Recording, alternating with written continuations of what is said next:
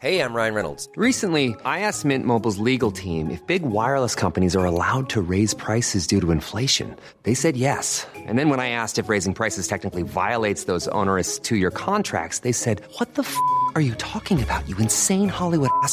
So to recap, we're cutting the price of Mint Unlimited from $30 a month to just $15 a month. Give it a try at mintmobile.com slash switch. $45 upfront for three months plus taxes and fees. Promo rate for new customers for limited time. Unlimited more than 40 gigabytes per month. Slows. Full terms at mintmobile.com.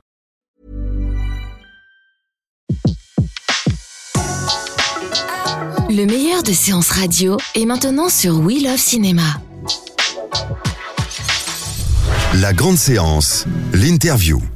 Bertrand Tavernier, bonsoir. Bonsoir. Ah, je suis ravi Bertrand de vous avoir parce que vous êtes un Moi, homme je suis ravi de vous parler.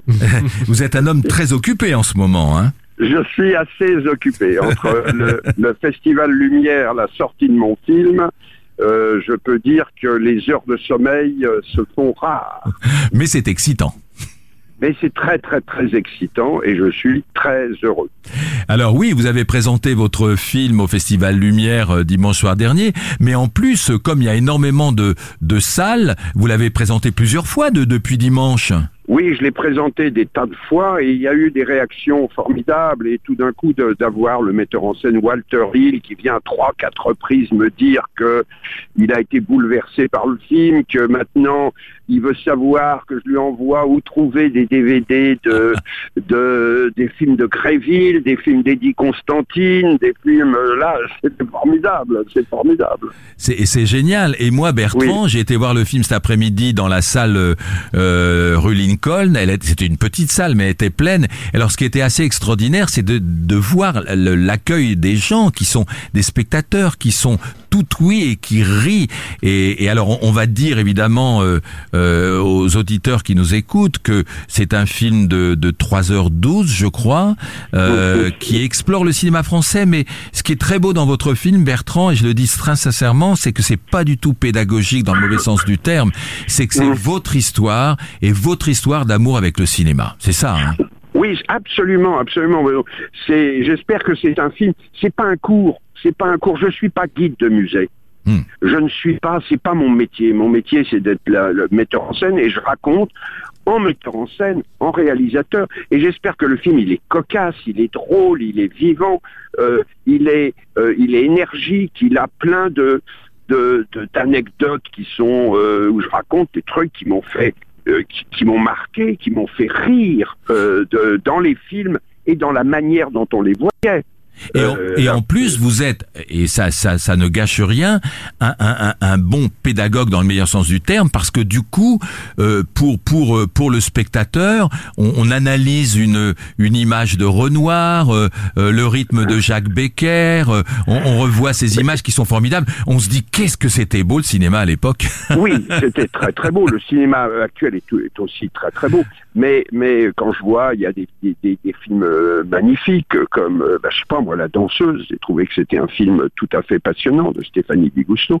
Mais le mais mais le le euh, oui, j'en mais j'en parle comme un mais comme un réalisateur, je ne pas comme un critique de cinéma, j'en parle parce que moi je suis touché par tout d'un coup une, une, une manière de euh, un choix d'un objectif. J'essaye de montrer ce qu'il y a de fort dans euh, dans ce que fait Carnet avec un palier. Ouais. Comment comment il se, comment il filme un, un dégât.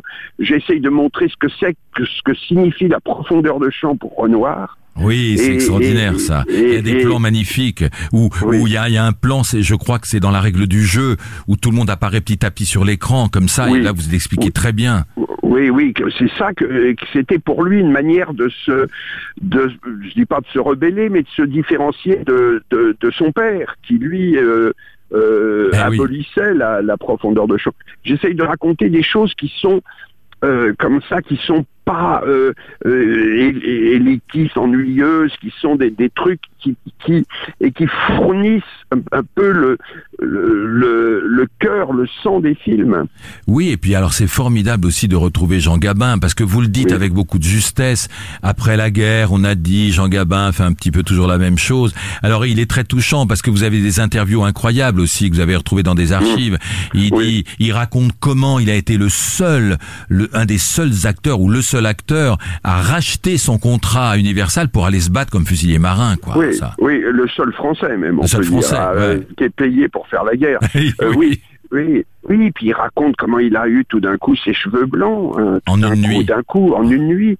Euh, non, il y a, y a tout alors, coup. et puis alors Bertrand, et bah, pardonnez-moi de vous couper, je sais, Mais, je me euh, souviens plus du titre du film, mais il y a ce, y a, y a ce film qui n'est pas très connu où, où quelqu'un lui dit à propos de la guerre, moi je sais pas quoi, j'ai pas trafiqué avec les Allemands et les Américains, et toi qu'est-ce que t'as fait, où t'étais, et il dit sur les plages. C'est Oui, super beau ça. C'est un truc de Gilles Grangier et Gilles Michel. Audiard, et tout d'un coup, le, sous le signe du taureau, et tout d'un coup, il y a un petit bout autobiographique qui surgit par surprise euh, dans une très belle scène dialoguée, parce que Audiard, c'est pas n'importe quoi, de quelqu'un où Alfred Adam dit, moi, je me suis, j'ai peut-être gagné du pognon avec les frites, on m'a accusé, mais j'ai, euh, encore plus gagné avec les ricains en, en, en, en quelques mois avec les ricains de ce que j'ai arrivé à gagner avec les frites.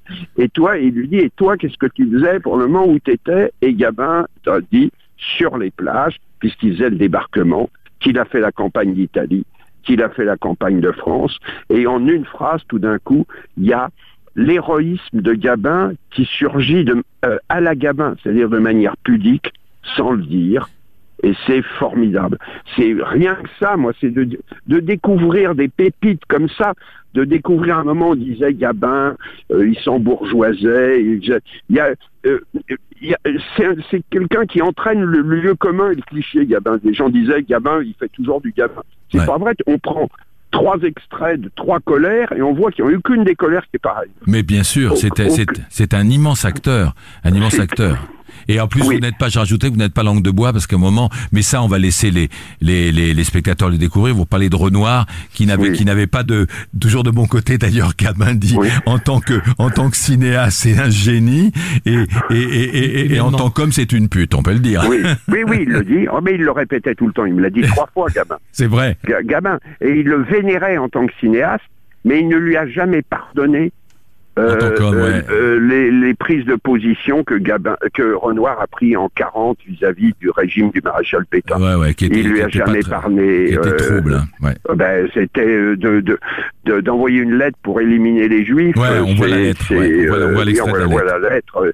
Euh, c'est c'est quand même pas euh, c'est quand même pas très très honorable d'autant que aucun metteur en scène ne s'est comporté comme ça Mais, merci Bertrand, je vais rajouter que Oui. quand même, il y a un double CD qui sort chez Oui. Universal, où il y a Oui. d'abord d'une part la bande originale euh, composée par Bruno Coulet, et puis qui les est musiques, magnifique qui est magnifique, et les musiques des films euh, dont, dont vous parlez. de- de- d'une partie des films en partie tous des les cas dont vous parlez. 28 morceaux dont au moins une vingtaine étaient quasi introuvables. Je parle, je pense à la musique de Regain, au générique de euh, du Salaire de la peur, à la musique de Classe Touriste, à des chansons formidables comme comme de bien entendu Sabardet d'Eddie Constantine, ce qui est une chanson formidable. Donc on a tout réuni avec mon ami Stéphane Leroux, J'allais le citer.